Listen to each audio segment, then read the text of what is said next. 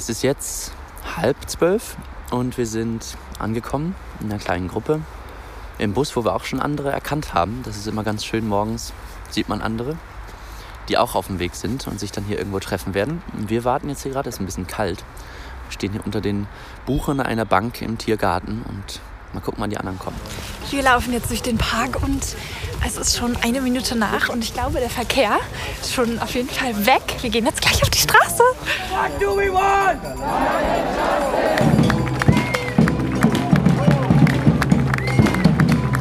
mit, den, mit vielen Leuten ins Gespräch kommen, gemeinsam einfach zeigen, wir sind viele, wir gehen ungehorsam auf die Straße, weil wir was verändern müssen und einfach das in einer Gemeinschaft zu tun, weil wir sind nicht allein in diesem Kampf sondern wir sind einfach viele. Es war richtig krass und überwältigend, gerade auf dieser Bühne zu stehen, mit dem Wissen, dass wir vor zweieinhalb Jahren drei Leute waren bei der letzten Generation, die das gestartet haben.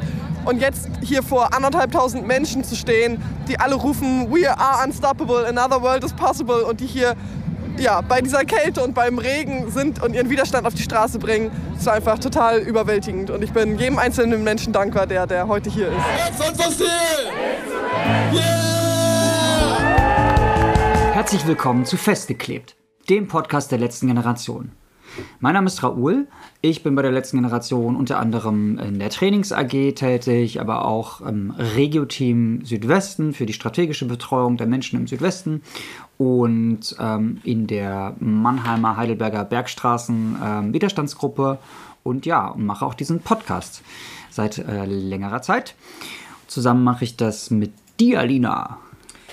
Hallo, ich stelle mich auch noch mal kurz vor. Ich bin Lina. Ich ähm, habe schon verschiedene Rollen bei der letzten Generation inne gehabt und bin jetzt aber primär im Bereich der Öffentlichkeitsarbeit ähm, aktiv, in dem Team Außenkommunikation. Ähm, genau, da geht es einfach ganz viel darüber, wie wir kommunizieren. Ähm, viel mache ich im Bereich Media mit, also was Social Media Kanäle und sowas ähm, und mache mir da halt mit einem Team Gedanken um ganz viele Dinge. Und wir freuen uns, heute in dieser Podcast-Folge mit euch über zwei verschiedene Themen zu sprechen.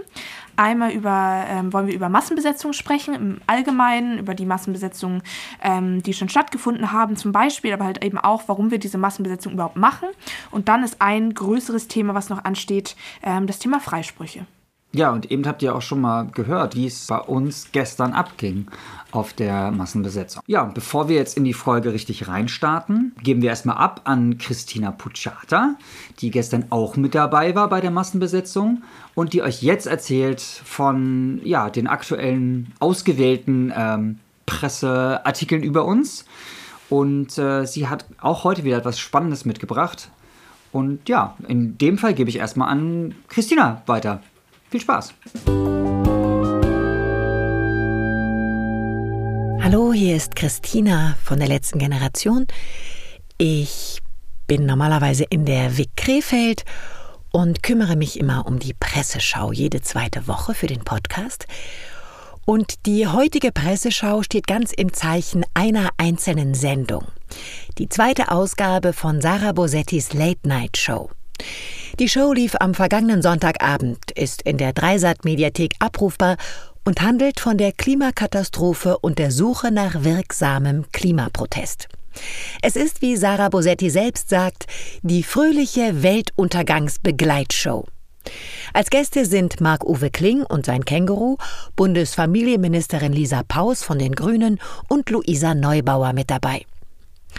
Von Anfang an geht es auch um die letzte Generation. Sarah Bosetti meint, wenn Staat und Gesellschaft all die Energie, die sie für den Kampf gegen Klimaaktivistinnen aufbringen, in den Kampf gegen die Klimakatastrophe stecken würden, hätten wir vermutlich kein Problem. Sie vergleicht das Problem der Senkung der globalen Treibhausgasemissionen mit Abwaschproblemen in Wohngemeinschaften. Wenn zwei Menschen zusammenwohnen, geht's noch. Immer ist klar nachvollziehbar, wer seinen Teller nicht abgewaschen hat. Ab drei Menschen wird es schwieriger, denn man kann sich unerkannt durchmogeln. Und wenn das einmal eine Person macht, wächst die Versuchung für die anderen auch nicht abzuwaschen. In einer globalen 8 Milliarden Menschen WG schmeißen viele ihre Teller im übertragenen Sinn einfach nur noch in die Ecke. Natürlich gibt es Abwaschpläne, aber wer hält sich dran? Und das sagt Sarah Bosetti, ist Verantwortungsdiffusion. Wenn alle verantwortlich sind, fühlt sich niemand verantwortlich. Und wer sitzt festgeklebt auf dem WG-Flur, als Sarah Bosetti durch will? Richtig, zwei Menschen in orangenen Warnwesten, die auf das globale Abwasch- und Tellerproblem hinweisen und politische Lösungen verlangen. Auftritt Marc-Uwe Kling, WG-Profi. Er sagt, Klimaschutz ist wie deutscher Humor. Olaf Scholz hat wenig dazu beigetragen. Das Känguru ergänzt, dass Klimaschutzvorhaben zwar ein relativ langes Wort ist, aber trotzdem gibt es darin kein F, kein D und kein P. Im Gespräch mit Familienministerin Lisa Paus und Luisa Neubauer geht es dann um Ideen für wirksamen Klimaprotest, ohne die Gesellschaft komplett gegen sich aufzubringen. Ein Vorschlag an PolitikerInnen festkleben. Sarah Bosetti zu Luisa Neubauer. Was sagst du? Gute Protestform? Ich meine, wir hätten gerade eine da. Ministerin Paus rät ab, denn ich brauche relativ viel Platz im Bett. Etwas später, etwas ernsthafter. Schadet die letzte Generation mit ihrem unbeliebten Protest der Sache doch? Neubauer nachdenklich. Klimazerstörung, großes Fliegen, große Schiffe, Fast Fashion, das alles sei wahnsinnig ästhetisch. Und ich frag mich, wenn wir Protest machen, wenn wir mobilisieren, dann brauchen wir eben auch ein verdammt gutes Angebot. Es geht darum, ein Bild zu zeichnen von einer Gesellschaft, die sich wehrt und die zusammenkommt. Und es geht für Neubauer darum, immer sozial gerechte Lösungen anzustreben, wenn es ums Klima geht. Das unterstützt auch die Familienministerin bedingt. Sie sagt, Klima geht nicht ohne Sozial. Aber Klimaretten geht nicht ohne Mehrheit. Die Grünen seien in Berlin aus dem Senat geflogen, weil Menschen dachten, ihnen sollten ihre Autos weggenommen werden.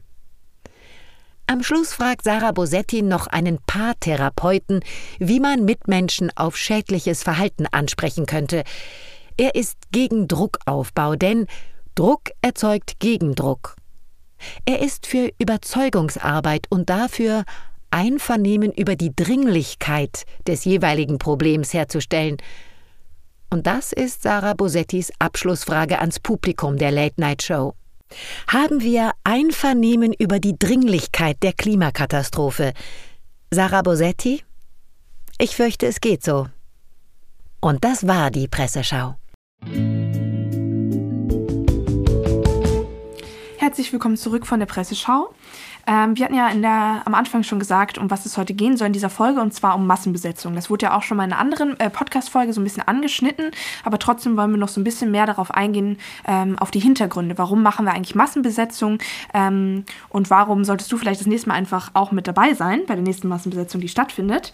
Und zwar äh, hat das so angefangen damit, dass wir ähm, ja, gesehen haben, wie die, so, die Entwicklung so in den Niederlanden waren. Also dort haben ähm, ganz viele große Proteste, wirklich so mit tausenden Leuten stattgefunden.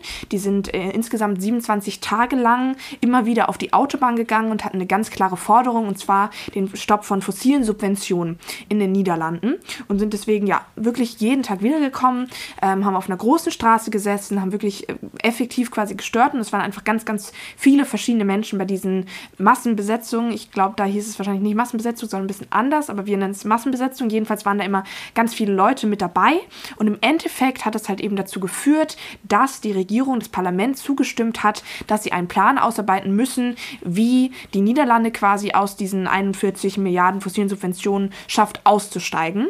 Und das war einfach so ein riesengroßer Erfolg, ähm, das, also das einfach gezeigt hat, dass der Widerstand funktioniert, wenn wir wirklich immer wiederkommen und nicht mehr nach Hause gehen, sondern sagen, wir werden jeden Tag wiederkommen und, und diese Straßenproteste machen, dass dann wirklich ein Druck, ein politischer Druck erzeugt werden kann und dann halt eben auch auf Forderungen eingegangen ähm, werden kann. Und dann, ähm, ja, ist das so quasi bei uns angekommen, dieser große Erfolg und wir waren so, wow, ähm, voll, voll großartig, voll stark, äh, was da passiert, was sie da geschafft haben. Ähm, lass uns doch einfach so was ähnliches auch machen. Also gab natürlich auch Austausch und ähm, wir haben von denen ein bisschen gehört, wie es eben war. Ähm, Und dann ähm, ja, haben wir gesagt, es gibt ja diese, diese 48 Stunden nach einem Event, nach einem Ereignis, wo Menschen irgendwie noch, noch was fühlen irgendwie, das so bei denen angekommen ist und sie denken, boah, das ist irgendwie krass, dass das in den Niederlanden passiert ist. Vielleicht wäre es voll cool, wenn ich sowas auch machen würde, wenn ich mich an sowas auch beteiligen würde. Und da haben wir quasi eben beschlossen, dass dieses Momentum quasi eben da ist aus den Niederlanden. Wir waren ja auch mit der letzten Generation da und haben da so ein bisschen unterstützt, waren mit ähm, bei Blockaden dabei. Ähm, und dann haben wir eben gesagt, okay, lass uns das doch auch machen, hier in Deutschland. Und dann halt eben in diesen 48 Stunden haben wir das versucht noch anzukündigen ich weiß noch, das war ein großer Stress, irgendwie da noch zu schaffen, ein Video zu organisieren, dass äh, das ist irgendwie groß ankündigt dazu, dass wir jetzt auch zusammenkommen wollen in Berlin und so eine Massenbesetzung machen wollen. Und es hat aber im Endeffekt funktioniert. Die erste Massenbesetzung hat ähm, dann am 28.10. stattgefunden. 1400 Menschen waren dabei. Am Großen Sternstraße ähm, 17. Juni und dann halt eben darauf folgend eine zweite Massenbesetzung angekündigt, eben die am, am Samstag, 25.11. Ähm, und diese Massenbesetzungen haben halt einfach einen bestimmten Charakter. Die sind ähm, anschlussfähig. Es können irgendwie Menschen, die zu verschiedenen Dingen bereit sind zu machen ähm, im, im Spektrum des zivilen Ungehorsams, können da zusammenkommen ähm, und können, keine Ahnung, Leuten zugucken, wie sie sich einbetonieren, festkleben oder es halt eben mal selbst ausprobieren. Die können am Straßenrand stehen bleiben und so nicht äh, in, in so ein Risiko kommen, ähm, irgendwie in Gewahrsam genommen zu werden oder, ähm, keine Ahnung, polizeilich irgendwie erfasst zu werden. Das heißt, da ist einfach für super viele Menschen was was dabei. Und das ist einfach auch ein, ähm, für mich persönlich jetzt, waren diese Massenbesetzungen immer so ein großes Wiedersehen einfach von, von Menschen, die irgendwie, ähm, ja, ich mache das ja auch schon und du ja auch, Raoul, schon relativ lange alles. Und dann kennt man auch relativ viele Menschen und hat mit vielen Leuten schon mal irgendwo geklebt oder irgendwo eine Zelle geteilt oder sowas. Und dann quasi bei so einem Event mal Menschen wiederzusehen, die man irgendwie lange nicht mehr gesehen hat, weil ja wirklich alle, alle kommen zu diesen Massenbesetzungen. So, wir haben es in der Hand, wir haben so gesehen, wie es in den Niederlanden geht, dann lass uns das doch auch in Deutschland probieren. Und da kommen wirklich alle zusammen und das war einfach ein total schönes, schöne, schöne Gemeinschaft, ein richtig schönes Zusammenkommen auch ähm, darüber hinaus, dass es halt eben ein Protest war ja, lass uns doch vielleicht auch noch ein paar, paar schöne Momente teilen. Ich weiß, bei der ersten Massenbesetzung zum Beispiel war, habe ich einen, habe ich den Menschen getroffen, der jetzt gerade ähm, diese Folge schneidet. Und es war super lustig. Er meinte, ja, ich habe eben noch eure Folge geschnitten und jetzt bin ich hier, wollte ich mal vorbeikommen und so. Also es ist, ja, ich finde, was, was toll war, irgendwie bei der ersten weiß ich noch, die Familien dort zu sehen, die Musik zu hören, die Reden aus den Niederlanden, wo sie genau das auch nochmal erzählt haben, wie sie irgendwie mindestens immer 300 Menschen waren, die dort auf der Straße waren in den Niederlanden und aber ja, es auch einfach Zehntausende waren, also 20 oder 23.000 waren es, glaube ich, am Anfang. Oder 35.000, irgendwann waren die auch mit 35.000. Echt, sogar 35.000. Ja. Ja, und, und ähm, dann irgendwie so Chance zu haben, äh, hatte ich irgendwie einen süßen Moment mit, mit, mit äh, Flynn war ich da in der Blockade und dann waren wir so, ja, ey, Raoul, jetzt geh doch mal nach vorne und so, ähm, hilf doch mal mit und dann, dann haben wir irgendwie so verschiedene äh, Sprechchöre mitgemacht und ich weiß auch später, als ich dann in der ähm, in der Bearbeitungsstraße war bei der Polizei, dann habe ich irgendwie Seifenblasen auf einmal gehabt. Ich weiß gar nicht, woher ich diese Seifenblasen hatte. Und dann ähm, kon konnte ich da so ganz friedlich meine Seifenblasen machen. Also es war einfach so generell eine, eine sehr positive ähm, Stimmung. Und, und ja, ich finde das, das Schöne dabei einfach, dass so viel zusammenkommen kann, wie du das vorhin schon gesagt hast.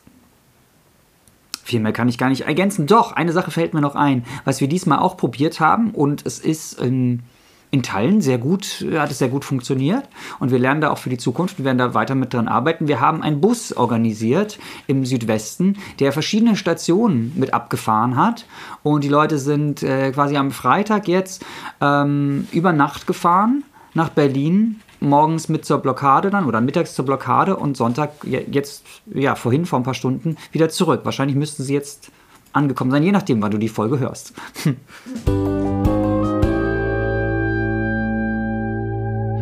Ich bin heute hier mit der Gesundheitsbezugi der letzten Generation. Wir sind Menschen aus dem Gesundheitswesen, also PflegerInnen, ÄrzteInnen, TherapeutInnen. Und äh, wir wollen unsere Solidarität ausdrücken mit der letzten Generation. Wir sind hier in Arbeitskleidung, also das heißt mit Arztkitteln oder auch mit Pflegeoutfit ähm, und wollen einfach zeigen, dass auch Leute aus dem Gesundheitswesen ein Zeichen für ähm, mehr Klimaschutz senden wollen.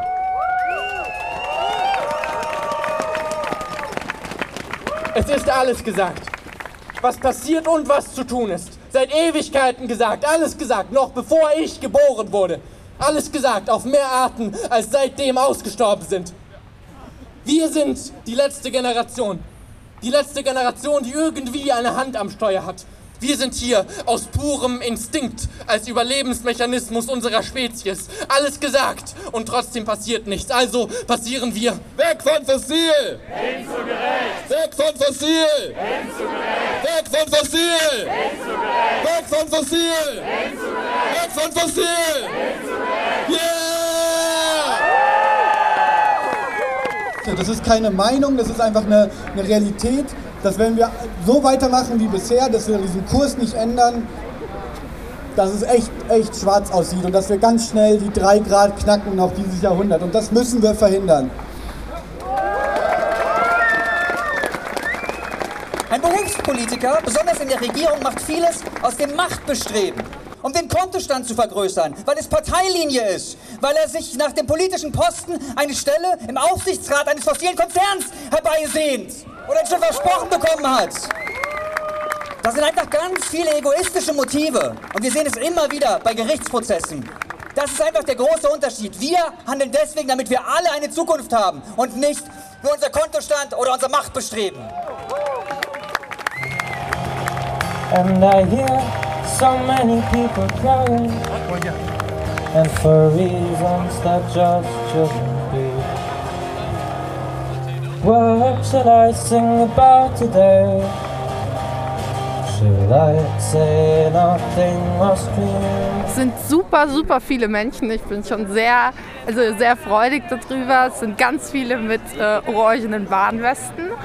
Ähm, aber auch äh, zum Beispiel Extinction Rebellion ist dabei, äh, Fridays for Future habe ich gesehen. Äh, genau, und äh, die Stimmung ist recht locker.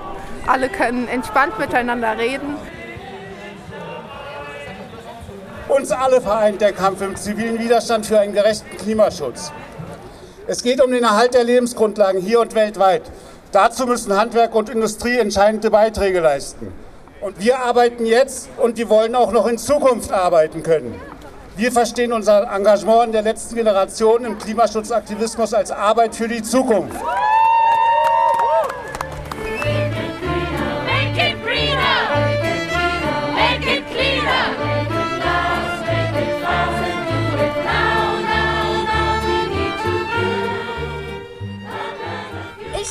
Meine Zukunft. Und genau deswegen bin ich ja heute hier. Genau deswegen klebe ich mich bei 40 Grad im Sommer an der Straße und auch im Schnee.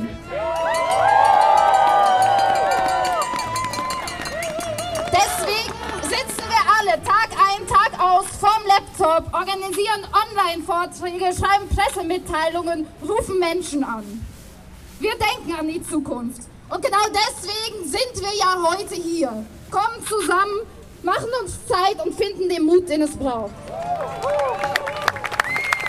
Fürchte dich nicht, leiste Widerstand, setz dich ein, setz dich ein auf der Straße.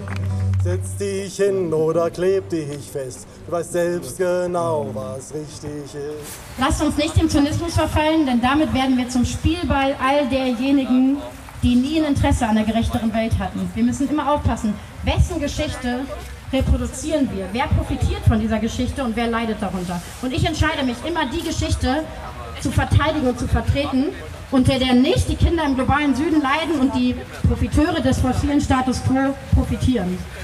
Sondern ich werde mich für eine andere Geschichte über uns Menschen entscheiden, weil ich mitgestalte, weil ich mitentscheide und weil unser Selbstbild auch als Menschen auch das ist, worum wir hier eigentlich kämpfen. Es geht darum, wer wir sind und dass mehr nicht drin war mit der Menschheit, dass es schöner, gerechter, gesünder nicht ging. Das war die Entscheidung einiger weniger mit viel zu viel illegitimer Macht. Und warum sollten wir das stehen lassen? Die Welt hört auf die Klippe zu, doch wir sie noch fangen. Die Hoffnung ist das Bollwerk gegen den Weltuntergang. Hier ist es viel zu schön, um resigniert nur zuzusehen, wie die einen profitieren, dass die anderen untergehen. Die Wälder brennen, Meere steigen, Menschen müssen fliehen. Und das ist nur der Vorgeschmack, den wir schon heute sehen. Am Ende vom Jahrhundert staunen wir dann nur verwundert, wie die Staaten kollabieren. Ich glaube, ich will auch einfach nochmal sagen, danke auch Extinction Rebellion, danke Scientist Rebellion. Ich sehe da hinten Church for Future. Ähm, danke, dass ihr alle ihr seid, äh, mir Hoffnung gebt, uns Hoffnung gebt, vielleicht auch ein bisschen dieser Welt Hoffnung gebt. Danke, dass ihr alle da seid.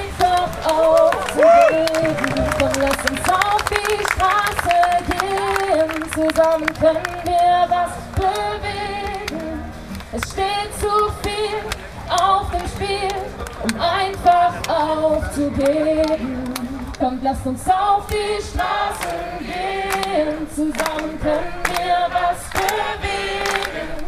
Es steht zu viel auf dem Spiel, um einfach aufzugeben.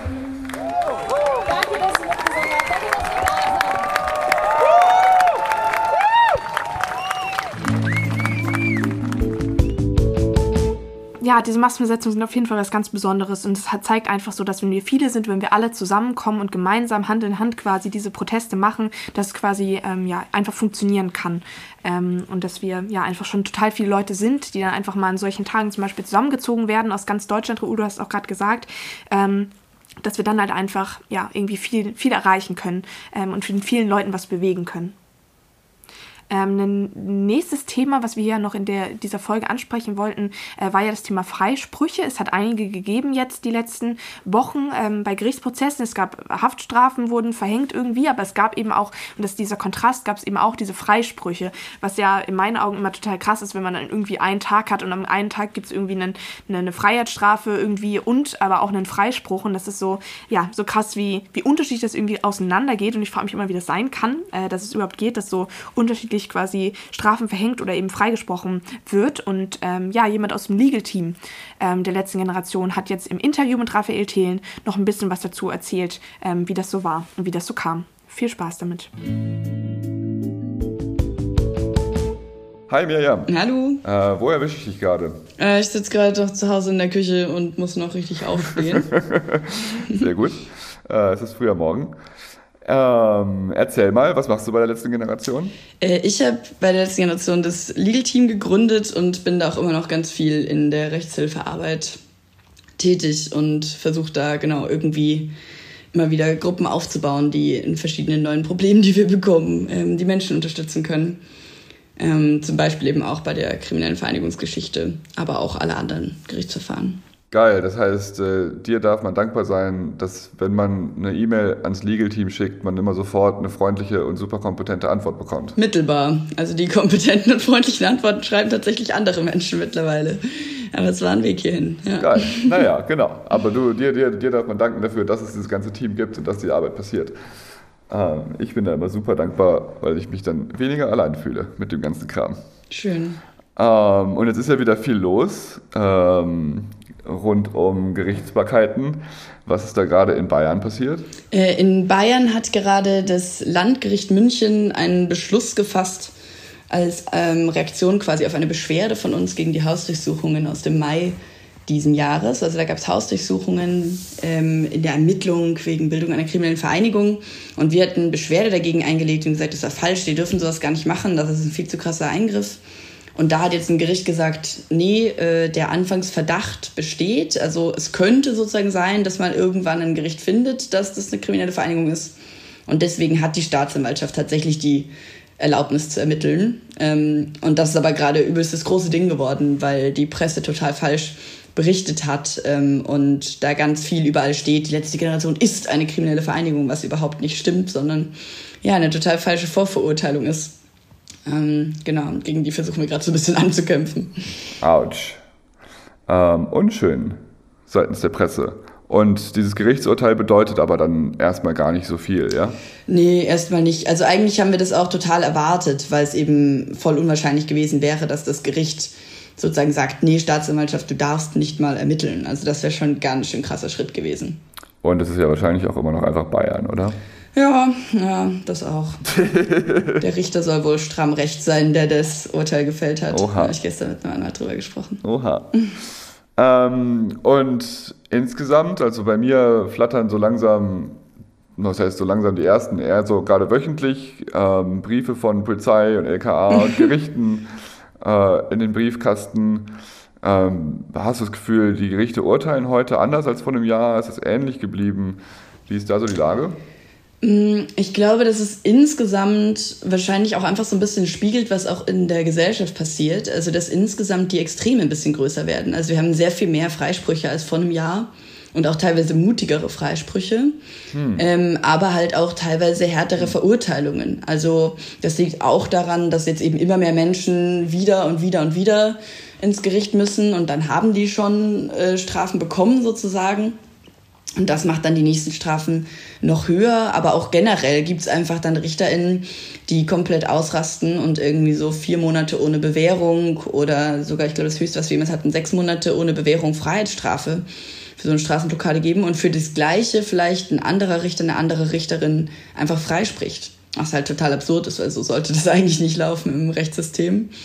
Ja, aber da, da spiegelt sich eben sehr gut auch diese, ja, diese krasse Spaltung in der Gesellschaft wieder, die wir da auch sehen irgendwie. Voll. Ähm, muss ich auch zugeben, dass mir das ein bisschen Angst macht. Ich dachte noch, als ich vor einem Jahr dazugekommen bin, war ich so, ja, whatever, Geldstrafen. Ähm, Geld kann man sich schon irgendwie auch von Freunden und Familie und Unterstützerinnen vielleicht im Crowdfunding zusammen besorgen. Aber Freiheitsstrafe ist ja schon krass. Und gleichzeitig, genau, sehe ich immer wieder ähm, derzeit diese Freisprüche. Es sind ja eine ganze Anzahl mittlerweile. Kannst du darüber ein bisschen was erzählen?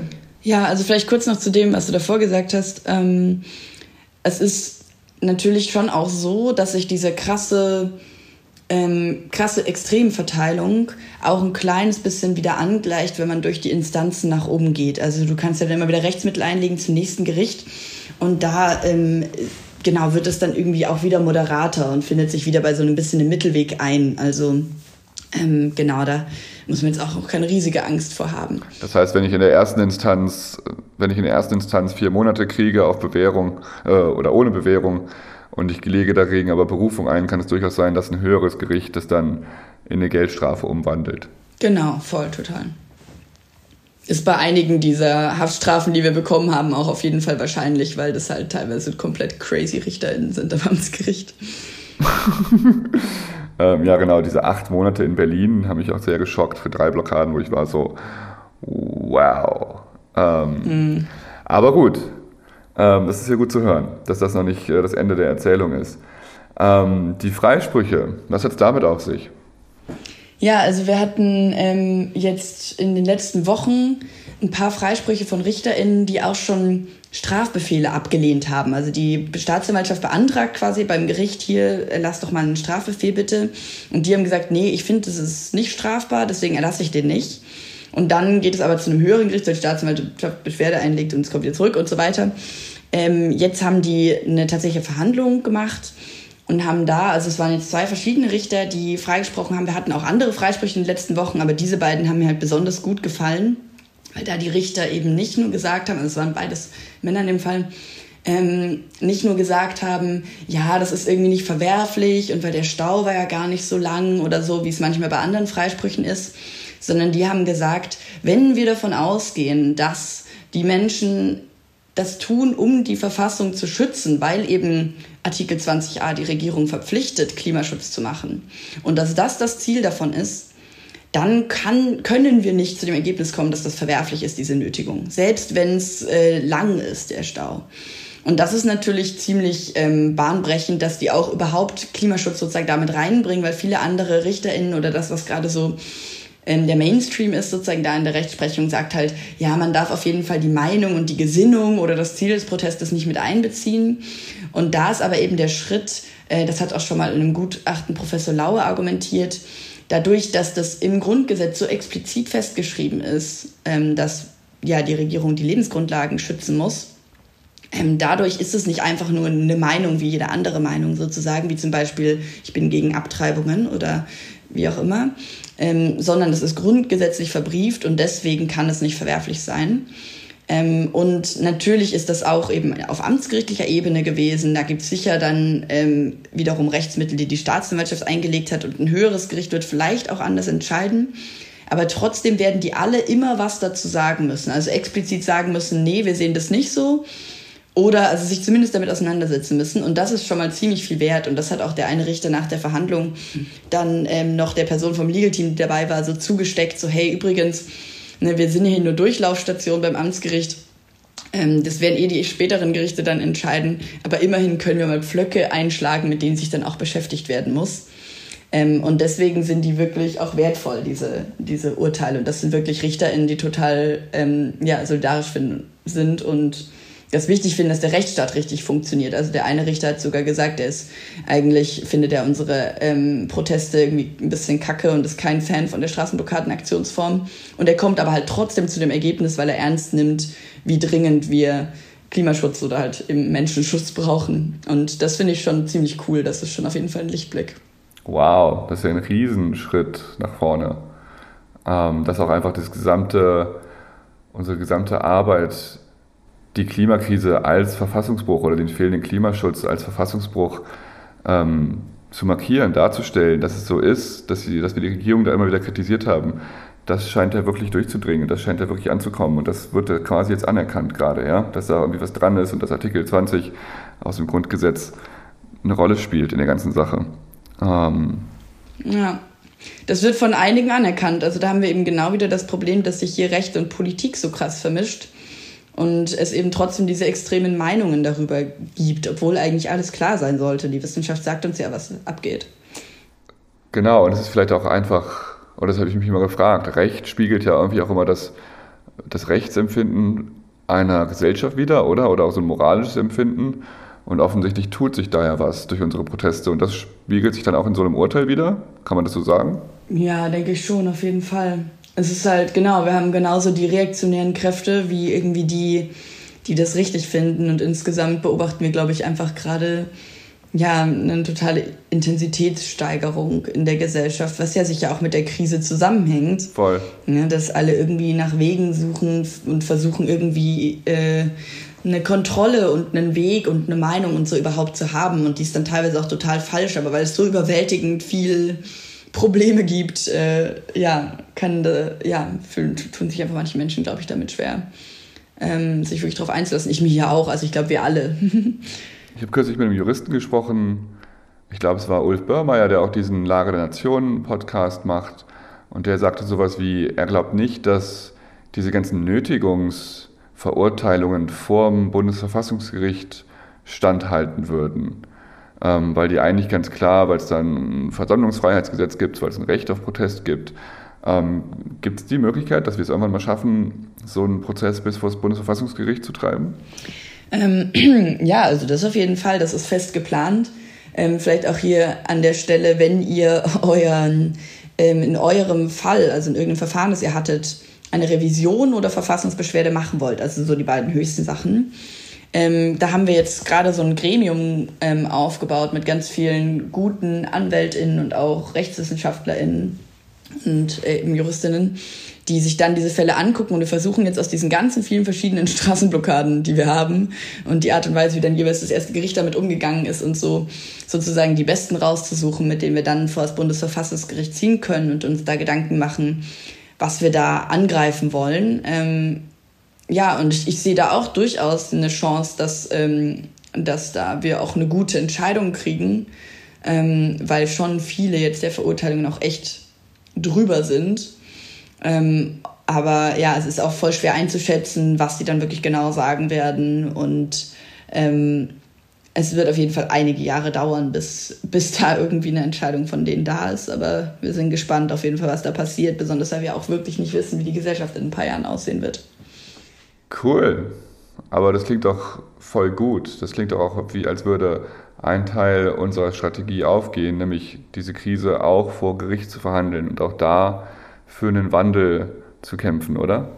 Ja, also es gibt auch immer wieder total, ähm, also es sind eben Einzelne, es ist total anstrengend, immer wieder in diesen Gerichtsverfahren zu sitzen und richtig viele RichterInnen können sich nicht darauf einlassen und wollen sich nicht darauf einlassen, sich wirklich mit der Krise auseinanderzusetzen. Aber es gibt auch immer wieder andere Beispiele. Zuletzt ähm, hat Zoe aus dem Legal Team in einem Gerichtsverfahren in Jena verteidigt als Laienverteidigung.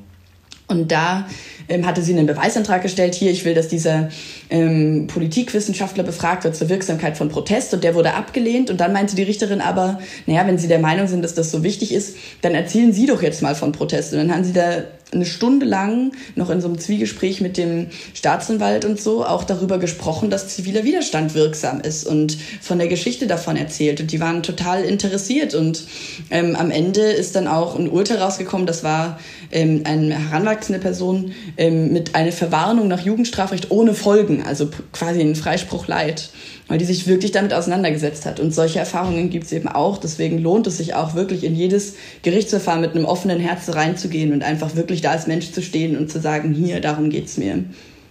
Geil.